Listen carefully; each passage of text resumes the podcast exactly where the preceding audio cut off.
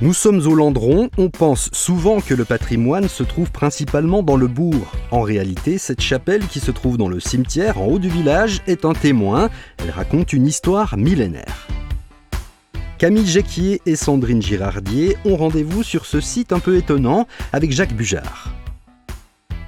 Alors bonjour et bienvenue au cimetière du, Landron. Merci. C'est un lieu peut-être un petit peu particulier pour vous accueillir, mais qui a une belle histoire et je crois qu'il mérite d'être euh, découverte. Mon premier sentiment, c'est qu'on est dans un endroit vraiment très bucolique, euh, dans une chapelle qui paye pas de mine de l'extérieur, mais qui est en fait un tout petit bijou on voit cette, chapelle qui est quand même, euh, ben voilà, euh, je ne veux pas dire en ruine, mais on voit qu'elle est passablement endommagée.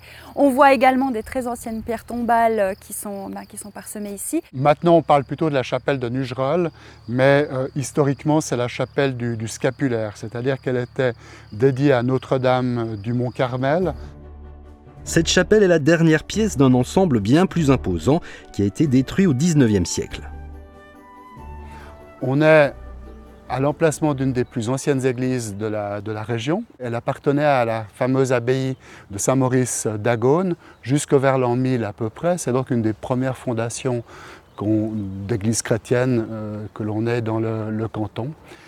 Elle s'est trouvée très éloignée euh, de la ville du Landron, ce qui fait qu'en 1828, on a décidé de ne plus faire le kilomètre et demi pour venir à la messe et de construire une nouvelle église euh, juste à côté du village et on a euh, démoli celle-ci, à l'exception de la petite chapelle du scapulaire qui est devant nous, qui est en fait la dernière trace de cet édifice.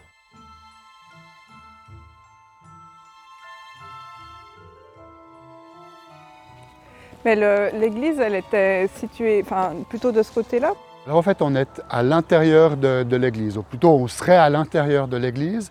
On est probablement à peu près à l'emplacement de son mur sud et euh, la façade de la chapelle correspond au mur nord de la, de la nef.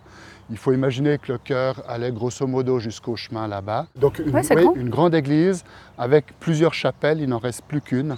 C'est euh, la chapelle qu'on a sous les yeux. Et celle-là est restée comme... Euh, dernière trace comme chapelle du, cimetière. Elle est à l'abandon depuis assez, assez longtemps maintenant.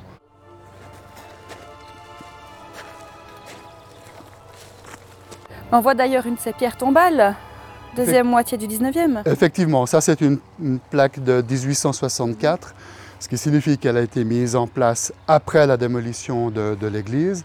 Par contre, si on regarde les autres qui sont devant l'entrée, notamment celle-ci, qui est datée 1632.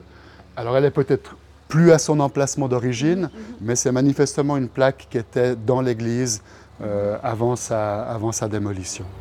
Donc l'entrée de la chapelle se faisait quand même par ce, par, ce côté-ci. Voilà, on, entrait dans la chapelle depuis euh, la nef de, l'église. Il faut imaginer que c'est une de ces chapelles qui sont extérieures, mais accessibles uniquement depuis, le, depuis la nef.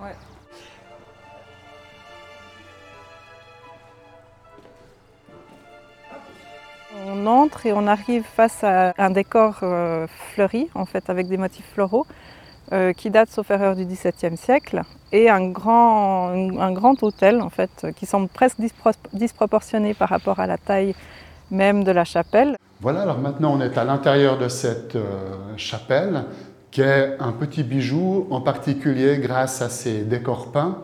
Euh, des collègues conservateurs-restaurateurs, l'atelier Moutner, avait fait il y a 22 ans, je crois, des sondages qui avaient permis de retrouver ces euh, éléments-là avec une date, 1683. Et euh, c'est un décor baroque qui est pratiquement identique à un décor qu'on connaît bien, c'est celui de la chapelle de, de, On est dans les mêmes années, on est à un, un kilomètre et demi, deux kilomètres, quelque chose comme ça.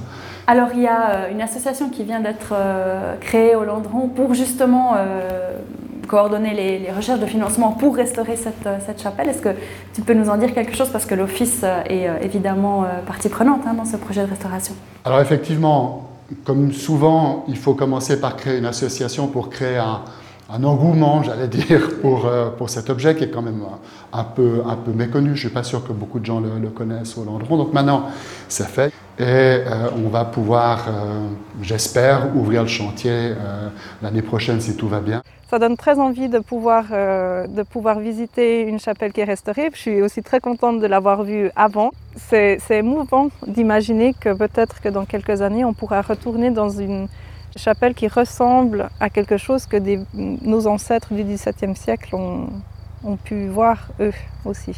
On a vraiment envie de préserver ce patrimoine-là. Donc oui, ça permet de se projeter dans l'avenir et finalement de, mettre à jour, de, rénover, de mettre aussi à la disposition euh, du public, des Landronnais, mais pas seulement, euh, des éléments importants de son histoire.